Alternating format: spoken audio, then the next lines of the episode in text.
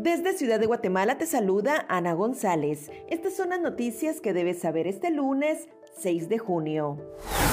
Reabre planta que agravó escasez de leche de fórmula en Estados Unidos.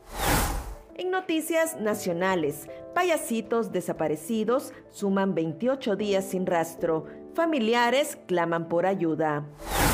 Menor de 15 años falleció a manos de tres adolescentes.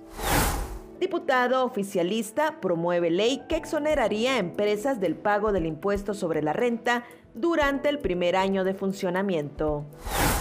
En nuestra sección de República Vive te contamos sobre los cinco alimentos que debes evitar si tienes dolor en las articulaciones. También te contamos sobre los principales hechos históricos que marcan las efemérides de este 6 de junio. Eso es todo por hoy. Para mayor información ingresa a república.gt y mantente informado sobre las noticias del día. También nos puedes seguir en redes sociales como República GT.